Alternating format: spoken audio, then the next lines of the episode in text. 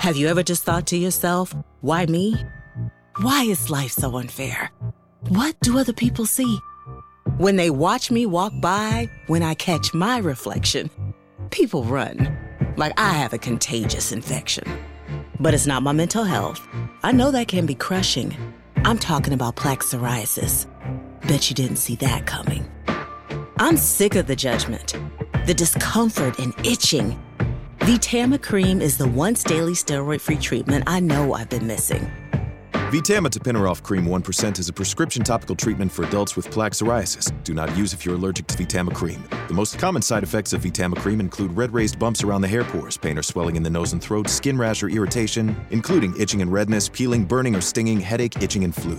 Tell your doctor about all the medicines you take and if you're pregnant or plan to be. Ask your doctor if Vitama Cream is right for you. You deserve more from your topical. To learn more, visit topicaluprising.com. ¿Te preocupas por tu familia? Entonces, ¿por qué darles solo huevos ordinarios cuando pueden disfrutar de lo mejor? Eggland's Best, los únicos huevos con ese delicioso sabor fresco de granja, además de la mejor nutrición, como 6 veces más vitamina D, 10 veces más vitamina E y 25% menos de grasa saturada que los huevos regulares, además de muchos otros nutrientes importantes. Así que, dales los mejores huevos. Eggland's Best, mejor sabor, mejor nutrición, mejores huevos. Bienvenidos a Sport Movement Podcast, el mejor lugar para informarte sobre tus deportes favoritos. NFL, béisbol de grandes ligas y básquetbol de la NBA. Todo en un solo lugar, con Beto Gutiérrez. Bienvenidos a Sport Movement Podcast con Beto Gutiérrez. Y para eso vamos a hablar del primer partido de jueves por la noche que tuvimos la fortuna de tenerlo en Fox Sports. Eh, en Estados Unidos fue exclusivo de Amazon Prime. Y pues ya sabemos que el streaming a veces tiene muchas fallas. Pero bueno, lo que importa es que los Chiefs ganaron sobre los cargadores, que fue un partido muy cerrado. Creo que iniciaron muy volátiles ambas ofensivas. Las defensivas en el segundo periodo, en el segundo tiempo, ya como que ajustaron y no permitieron pues un vendaval impresionante de puntos los jefes, ambos equipos se vieron bien. Creo que sobresalieron sus fortalezas en este partido. Pero yo creo que el punto fino sigue siendo el cocheo para los cargadores. Eh, no en específico a Brandon Stanley, pero el staff en general. Porque en la jugada clave del partido, en el pick 6, el balón va para el ala cerrada Everett, el ala cerrada Everett que viene de Seattle y la verdad es que hizo cierto esfuerzo, por no decir nulo esfuerzo, por ir por el balón. Y pues está haciendo como el chivo expiatorio. Pero hay que ver el contexto en general.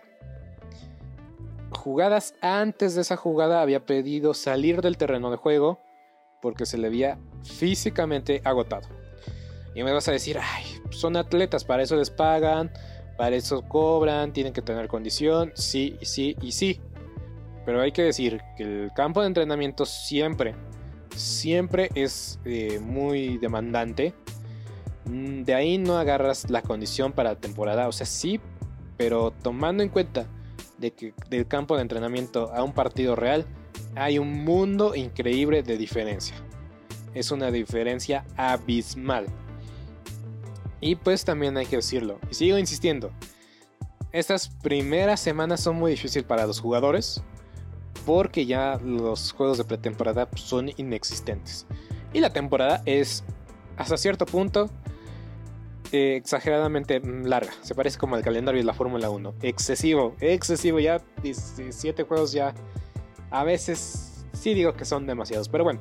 Eh, entonces Everett eh, pide salir del campo de, de, juego y no se lo dan, no le niegan esta solicitud, porque querían mantener la ofensiva constante ritmo, constante ritmo, constante ritmo, y pues no permitir sustituciones defensivas ni ofensivas.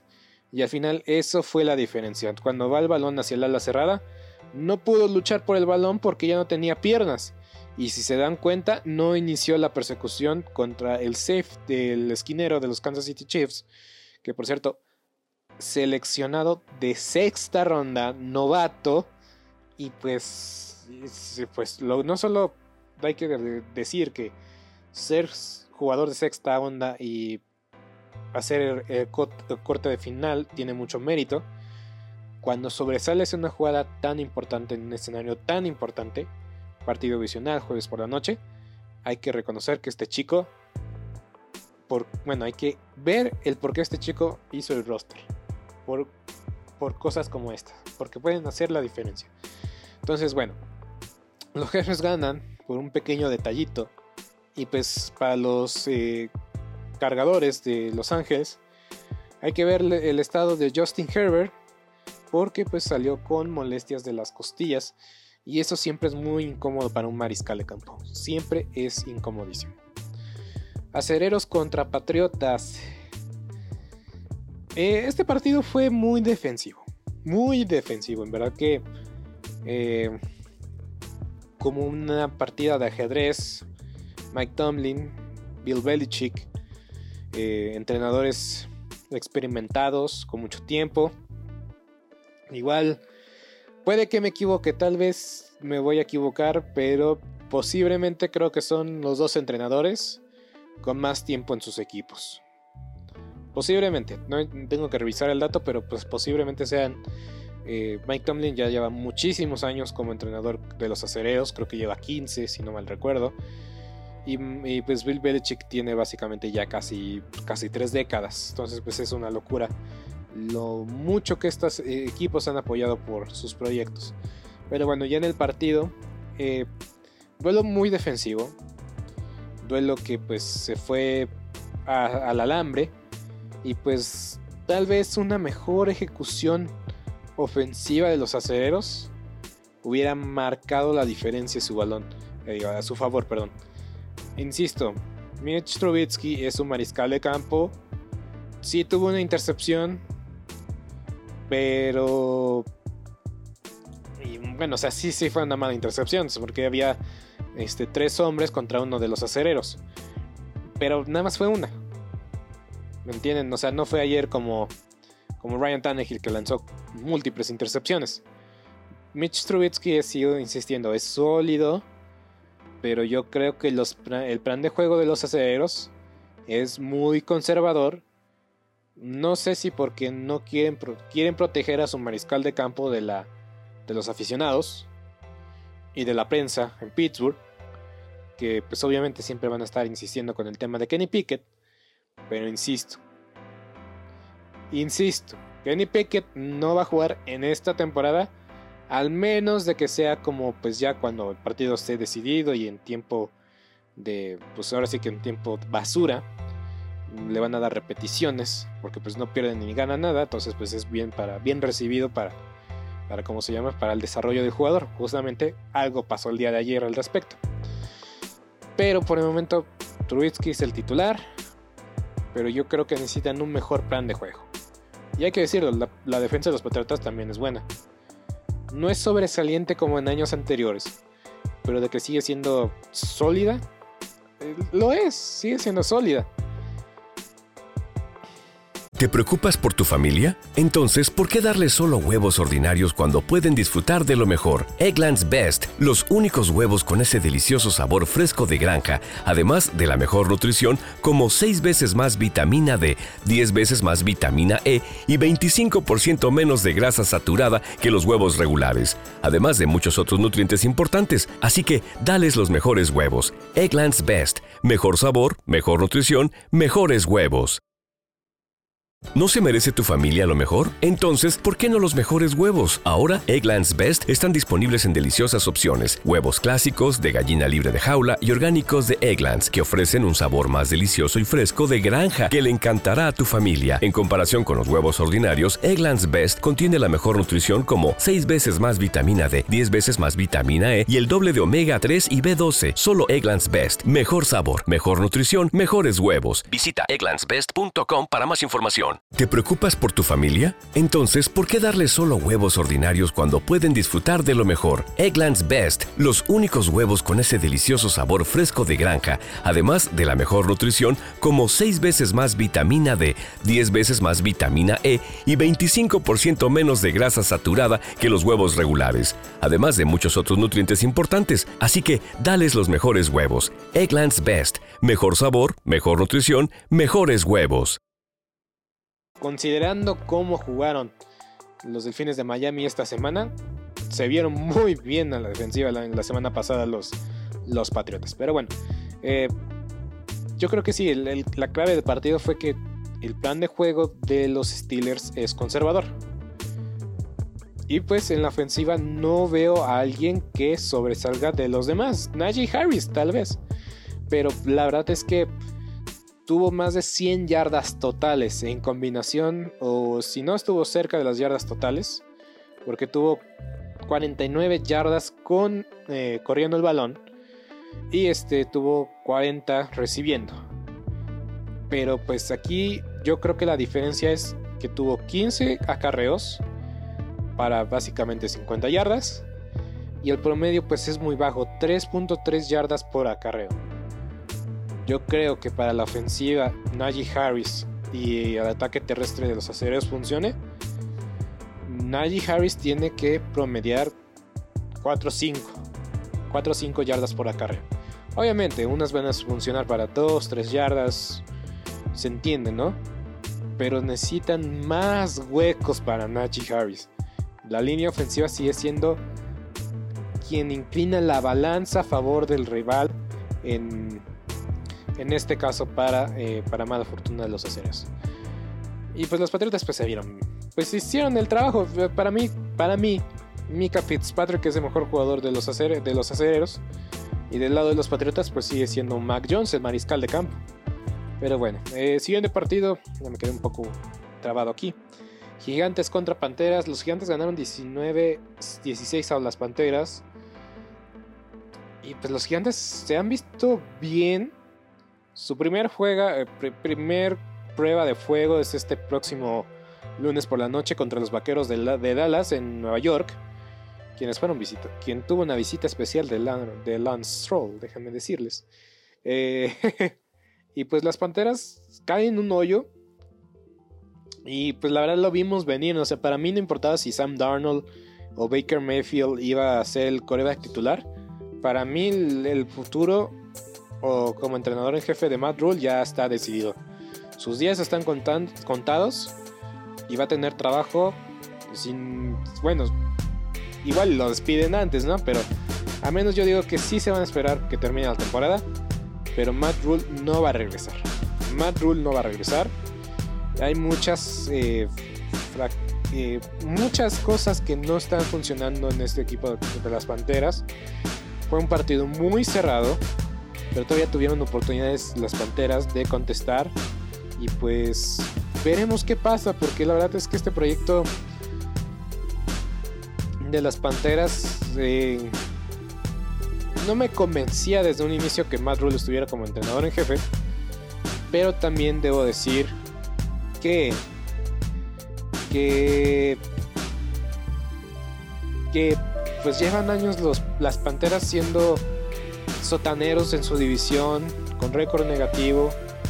Creo que sí es necesario traer un, proyecto pues sólido para el futuro de este equipo, porque pues piezas jóvenes las, tienen, pero incluso no sé qué tanto puedan de, no, no, sé, no, no me lo tomen a mal, pero tal vez sí valdría la pena buscar opciones de cambio para Christian McCaffrey tomando en cuenta de que pues su historial de lesiones y pues que hay que sacar lo, más posible de selecciones para poder reconstruir este equipo en su, en su totalidad porque talento tiene pero no sé si sea lo suficiente no simplemente yo creo que pues que llegue como entrenador en jefe tendrá que demostrar que puede llevar a este equipo de Carolina a los playoffs porque talento tienen pero a veces no sé si necesitan reconstruir desde cero y eso implica pues deshacerte de tus piezas pues pues valiosas eso sí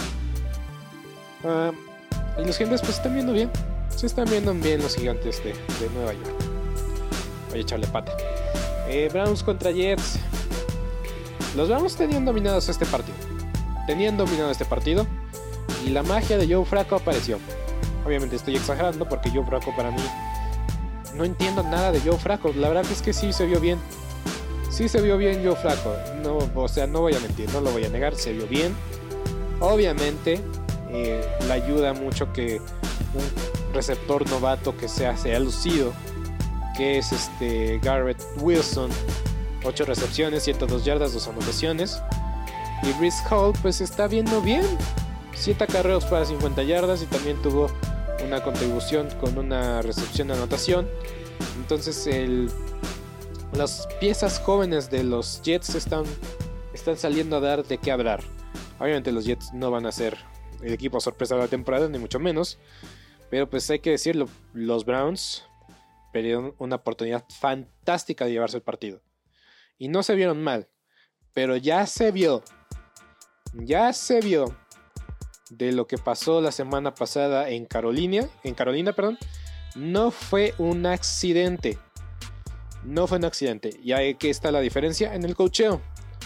Para mí Stefanski creo que ya está cayendo en la raya de lo sobrevalorado. Porque echó a perder el partido. Sí, cierto, tienes a Jacoby Brissett, pero pues tienes dos buenos corredores, Nick Chubb y Kareem Hunt.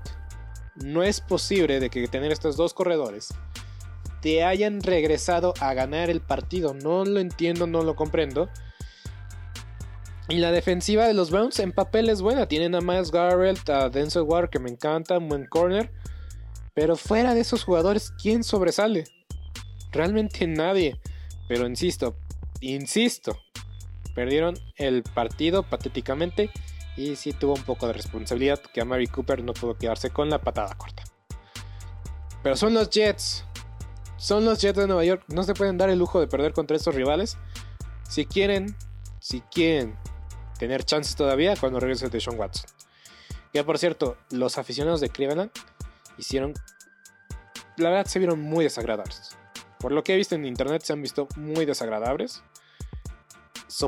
Eh, apoyando a su mariscal de campo de Sean Watson. O sea, no todos, obviamente. Pero al menos lo que vi en ciertas páginas, digo, no es posible. Se lo tiene merecido. Quienes, no, insisto, no entiendo a los Colts de Indianapolis. O sea, yo, sé que es duelo divisional, tienen muchos años sin ganar en, en, Jacksonville. Pero yo dije en la previa y lo mencioné. No sé cuántos años llevan los Colts sin ganar, sin ganar en Jacksonville. Pero si quieren realmente ser contendientes serios pues a la división, a los playoffs. Incluso algunos consideraban que era el caballo negro de la americana. O sea, quiero que los Colts eh, eran considerados como algunos consideran a las Águilas de Filadelfia en la nacional.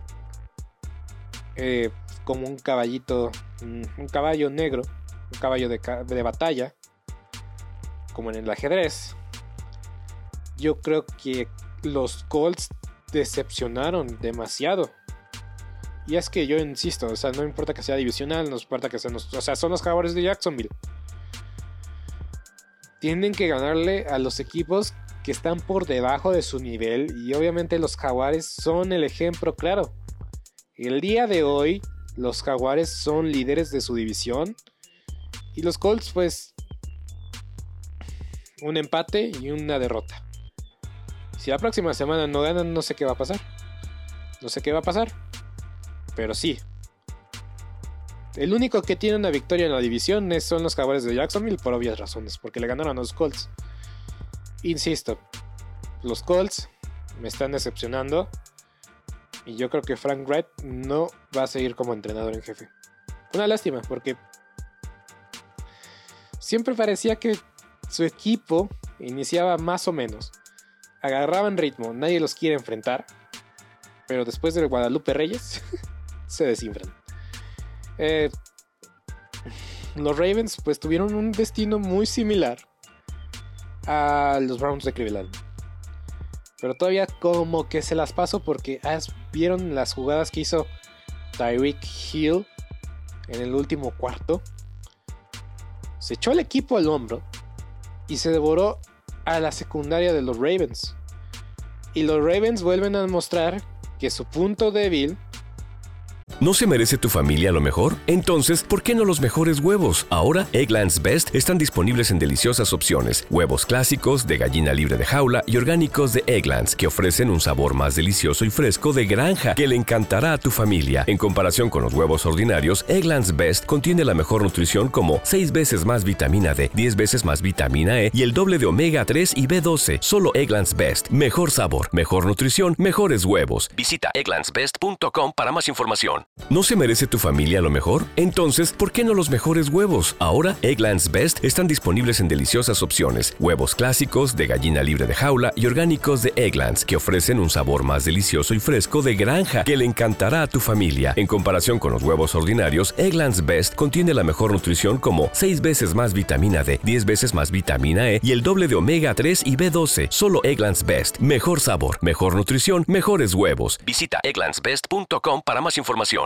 ¿No se merece tu familia lo mejor? Entonces, ¿por qué no los mejores huevos? Ahora, Egglands Best están disponibles en deliciosas opciones. Huevos clásicos, de gallina libre de jaula y orgánicos de Egglands, que ofrecen un sabor más delicioso y fresco de granja que le encantará a tu familia. En comparación con los huevos ordinarios, Egglands Best contiene la mejor nutrición como 6 veces más vitamina D, 10 veces más vitamina E y el doble de omega 3 y B12. Solo Egglands Best. Mejor sabor, mejor nutrición, mejores huevos. Visita egglandsbest.com para más información.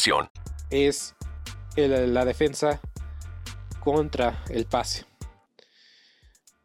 Si es cierto, imponieron presión a Tua, pero cuando lo dejaron de llegar y le dieron tiempo y espacio, Tariq Hill se los comió vivos a los esquineros. Y el safety Hamilton, pues la verdad se ha visto un poco, o se vio que es novato y que no es Ed Reed. Y obviamente no hay que compararlo con Ed Reed. Ed Reed es un miembro del Salón de la Fama y como él, muy pocos safeties en la historia de este deporte. Pero insisto, los delfines sorprendieron a propios y extraños. Porque Tua Tagovailoa tuvo un partido espectacular. Y gracias a, Jael, eh, Hill, a Jalen Waddle. Increíble partido de estos jóvenes. Y hay que decirlo, Lamar Jackson durante los primeros tres cuartos era el MVP de la liga. Un partido espectacular de Lamar Jackson. Partido espectacular. Tua Tagovailoa 36 de 50, 470 yardas, 69, perdón. 6 anotaciones, 2 intercepciones. Y se estaban comiendo vivo cuando lanzó las dos intercepciones. Tariq Hill 190 yardas, 2 recepciones. Waddle 171 yardas, 2 anotaciones. Estos muchachos en verdad que son un espectáculo de ver. Neta, no exagero, cuando tengan la oportunidad de ver a los delfines de Miami, de Miami, perdón, véanlos. Son impresionantes. Lamar Jackson solo falló en 8 pases, lanzó para 300 yardas, 3 anotaciones y corrió para 119 yardas y una anotación de más de 70 yardas. Increíble Lamar Jackson, insisto, increíble, fabuloso, excepcional. Pero la defensa no lo respaldó. La derrota ahora sí que se va a la defensa. Pero crédito a los Delfines de Miami. Y para mí, de una vez lo voy a decir, Tyreek Hill es el jugador de la semana para mí. Para mí, Tyreek Hill. Entiendo que Tua Tagovailoa tuvo un partido excepcional también, hay que darle crédito. Pero Tyreek Hill para mí fue quien marcó la diferencia. Y por algo, por algo los Delfines se dieron un montón de selecciones. Voy a tardar 30 minutos el podcast, se los prometo, ya, más ni menos. Bucaneros contra Santos, ganaron los Bucaneros 20 a 10. Pero los Santos, desde el tercer cuarto, impresionaron ellos mismos. Se echaron el pie, se pusieron el pie solitos los, los Santos Nueva Orleans. Partido muy cerrado, muy defensivo y pues hasta cierto punto muy llamativo de ver. Tuve la oportunidad de ver casi este partido. Más que nada desde el tercer cuarto dije, ok, va a estar muy cerrado, lo voy a ver. Lo pasaron por Fox Premium, algo que me sorprendió. Y también hubo una sorpresa más adelante. Pero sí, eh, los Bucaneros, los Santos, perdón, echaron a perder el partido ellos solitos. Primero un fumble de Mark Ingram, después vinieron como tres intercepciones consecutivas a James Winston. Y al final, pues un fumble de, de Olave, el receptor novato de los Santos, que pues fue muy circunstancial, pero... Pero sí, fue un error de novato, un error de novato que cuando cae... Uh, hace una, recepción fenomenal, pudo haber, pudo haber, hizo, haber, pudo llegar a la zona de anotación después de la recepción, pierde el, equilibrio, se cae y pierde el balón y sentencia un partido. Entonces, crédito a los Bucaneros, aprovecharon su oportunidad. Los Santos desaprovecharon múltiples oportunidades y pues se entregaron el balón múltiples ocasiones. La defensa de los Bucaneros me impresiona, pero creo que en estas dos semanas veremos, vamos a ver realmente cuál es el potencial de los Bucaneros de Tampa Bay. Ofensiva y, ofensiva y defensivamente. Porque me ha decepcionado un poco, o sea, los Vaqueros me decepcionaron y los Santos, pues con tanta pérdida de, balón, a veces la lectura no es tan, eh, tan buena, ¿saben? Porque obviamente lo que llama la atención son las pérdidas de balón. Si no hubieran pasado, pues otra lectura a lo mejor hubiéramos tenido, pero la lectura esta, este día de hoy, las pérdidas le costaron a los Santos. Y en estas próximas dos semanas los Bucaneros van contra Green Bay y contra Kansas City. Veremos de qué están hechos. Los Leones de Detroit también casi, casi permiten un regreso excepcional de los Commanders. Pero sí, este, voy a decir que los Leones de Detroit Ahora sí que metieron el acelerador cuando me tuvieron que meterlo. Trolearon de una forma excepcional a los Commanders en Twitter. Chequen el Twitter de los Leones de Detroit. Y este, pues Washington, pues, pues ahora sí que sacó el honor, sacó la casta y hizo pues el marcador pues menos, este, más decoroso, más decoroso. Pero sí fue un partido dominado por los Leones de Detroit. Y suena muy raro eso. suena muy raro eso. 49 contra Seahawks. Ah, por cierto, una nota antes del, partido de Santos contra Bucaneros. Eh, hubo, una, pelea de Mike Evans contra LeSean, eh, Latimore, perdón. Y pues esta pelea provocó la expulsión de ambos. Y la suspensión de Mike Evans. Eh, voy a dar más detalles de la suspensión en la previa de la semana. Vamos a seguir. 49 eh, contra Seahawks. Los 49 dominaron ese partido. Los Seahawks otra vez que como que yo creo que pues la semana pasada eh, confirma que desaprovecharon múltiples ocasiones los Broncos para anotar puntos. Mantuvieron a los Seahawks vivos y con la ventaja. Y por eso creo que fue una, no una ilusión, pero realmente siempre Sí creo que tenían una motivación muy diferente la semana pasada los jugadores de los Seahawks. Jugaron por sus fans, por su ciudad y por su entrenador. Y siempre que sean esas combinaciones, los jugadores van a dejar todo en el terreno de juego. Y pues los Seahawks eh, abrieron en casa, están en el Levi's Stadium. Y, y pues nada, dominaron el partido. Pero la noticia es que Trey Lance está fuera toda la temporada. Y pues insisto, Trey Lance es un experimento que por el momento no ha dado resultados. Y pues esta temporada era la, hora de ver si iba a dar fruto el experimento, eh, la apuesta de Shanahan y de, de, John Lynch, el gerente general.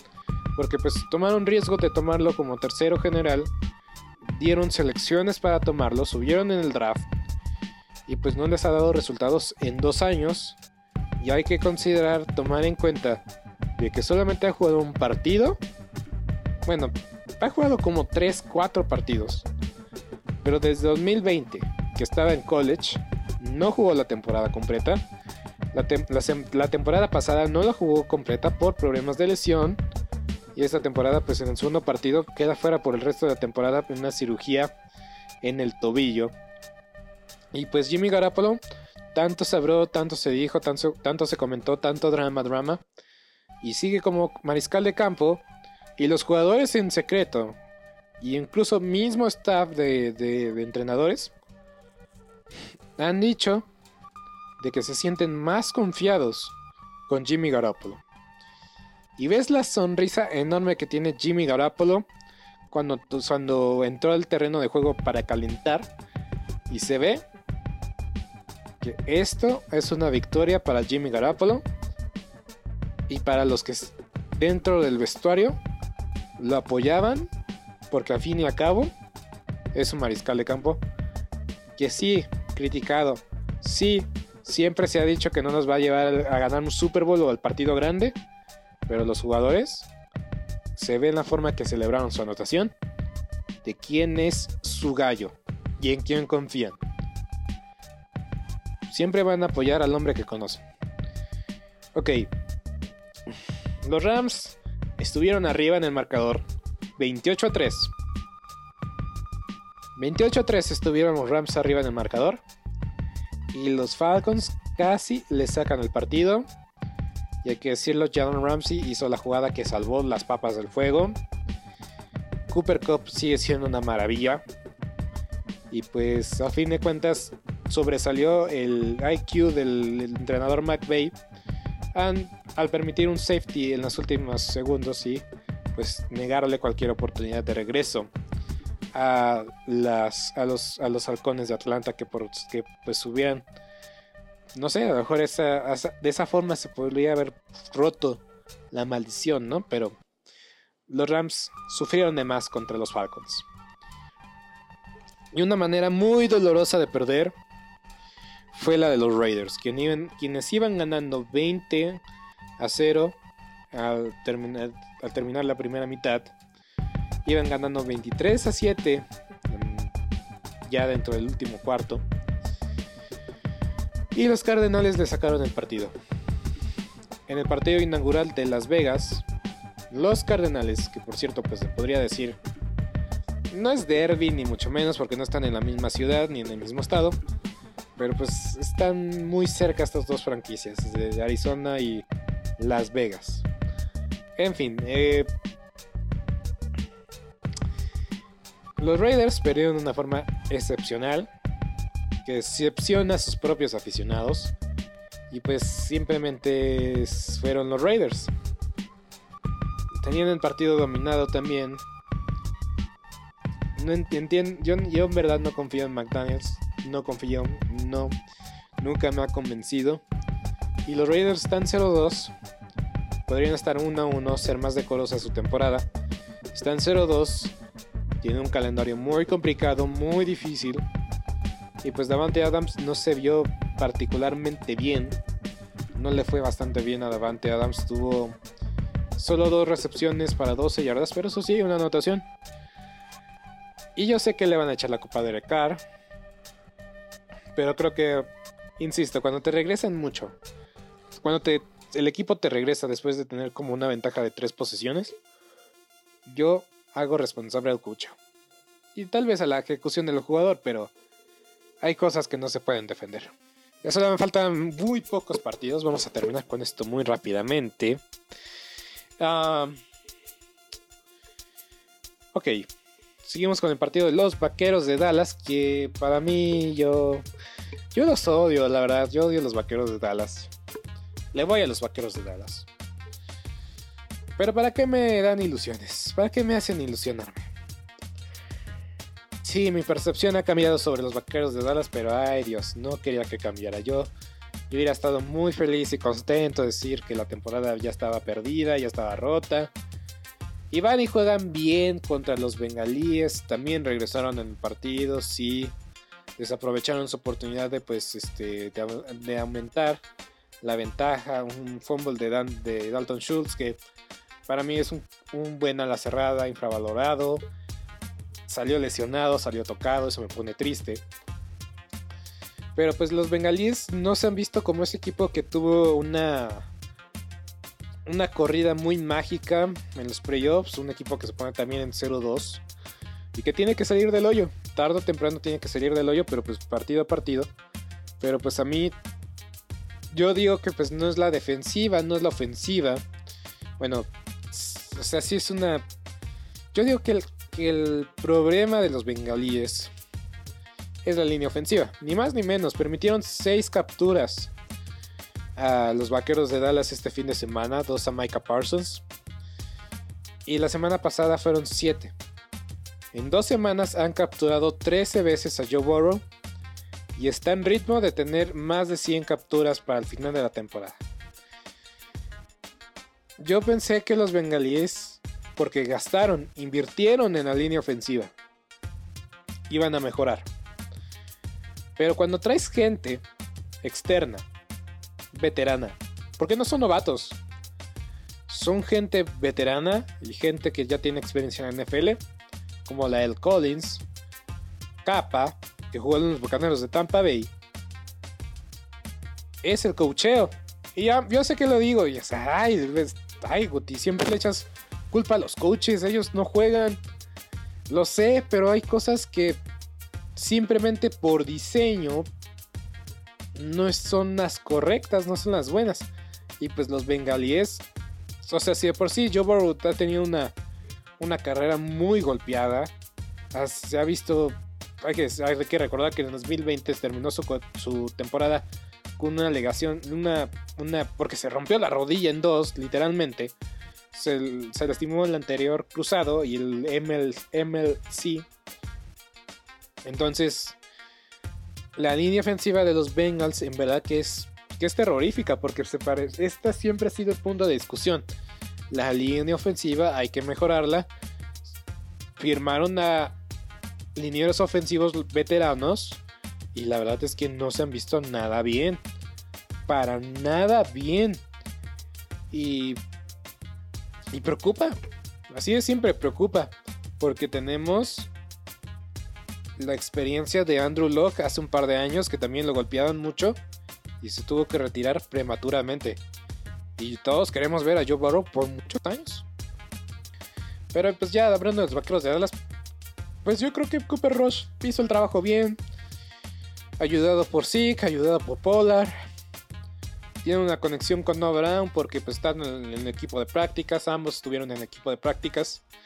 Y pues se conocen por tanto entrenamiento porque pues, son del segundo equipo y cuando el segundo equipo entrena es contra el primer equipo de la defensiva. Entonces por eso tiene una conexión Rush con Noah Brown. Pero para mí el jugador más destacado de los Vaqueros de Dallas, como así es con los acereros de Pittsburgh, el jugador más destacado no está en la ofensiva, está en la defensiva. Micah Parsons es el mejor jugador de los Vaqueros de Dallas. De los acereros es Micah Fitzpatrick. Para mí Micah Parsons es el mejor jugador en el equipo. Y eso que está Zach Martin, que es, miembro del Salón de la, Fama. Desde ahorita es miembro del Salón de la Fama, Zach Martin. Dak Prescott no está. Diría Dak Prescott sin duda alguna es el mejor jugador de los Vaqueros de Dallas. Está Ezequiel Elliott. Pero Micah es el mejor jugador de los Vaqueros de Dallas. Y yo ya lo dije. Me voy a comprar su jersey en Navidad. Ok, Broncos contra Tejanos. Los Broncos siguen dejando muchas dudas. Fueron abuchados por su propio estadio. Y es que sí, parece que se rompió la luna de miel, se acabó la fantasía de Russell Wilson con los Broncos. No los voy a. No les voy a echar tierra, no voy a decir que son el peor equipo de la división, porque están los Raiders. Pero eh, ha dejado mucho que desear. Pero yo digo que es todavía muy temprano en la temporada. Pero simplemente y sencillamente algunas decisiones que tomaron este fin de semana y el anterior. Más adelante en la temporada no pueden seguir tomando esas decisiones. No se tienen que ver tan este, inseguros del lado ofensivo. La defensiva está haciendo las cosas bien.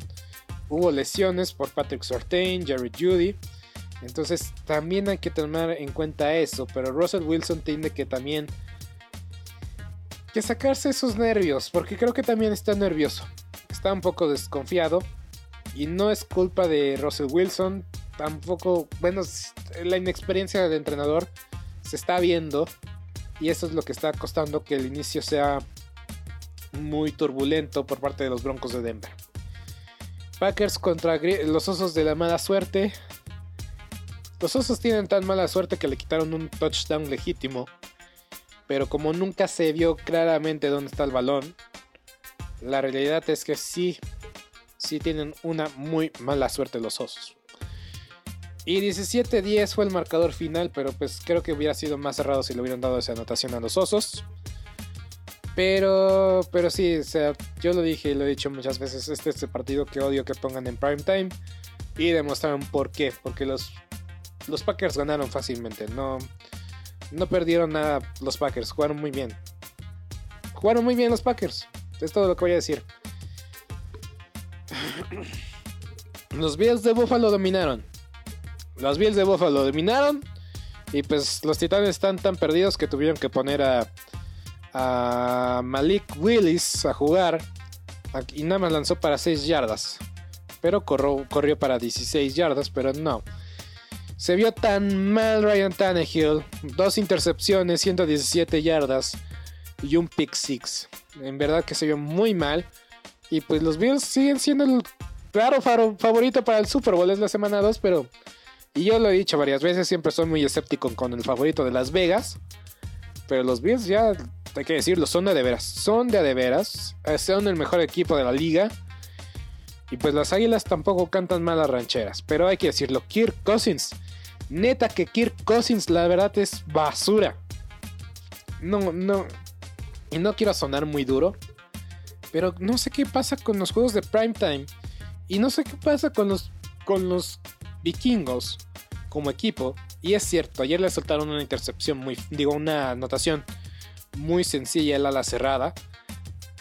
Pero Kirk Cousins, durante la segunda mitad, se vio como el Kirk Cousins que todos odiamos. Ese Kirk Cousins que sabemos que nunca va a llevar a los vikingos al Super Bowl, ni siquiera, al, ni siquiera a los playoffs. Y es que año tras año sigue siendo lo mismo.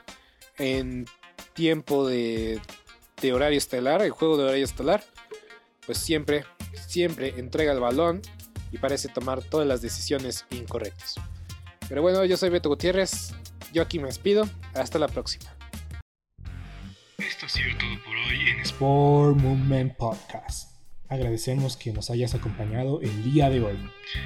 No te olvides suscribirte y recomendarnos con tus amigos. Hasta la próxima.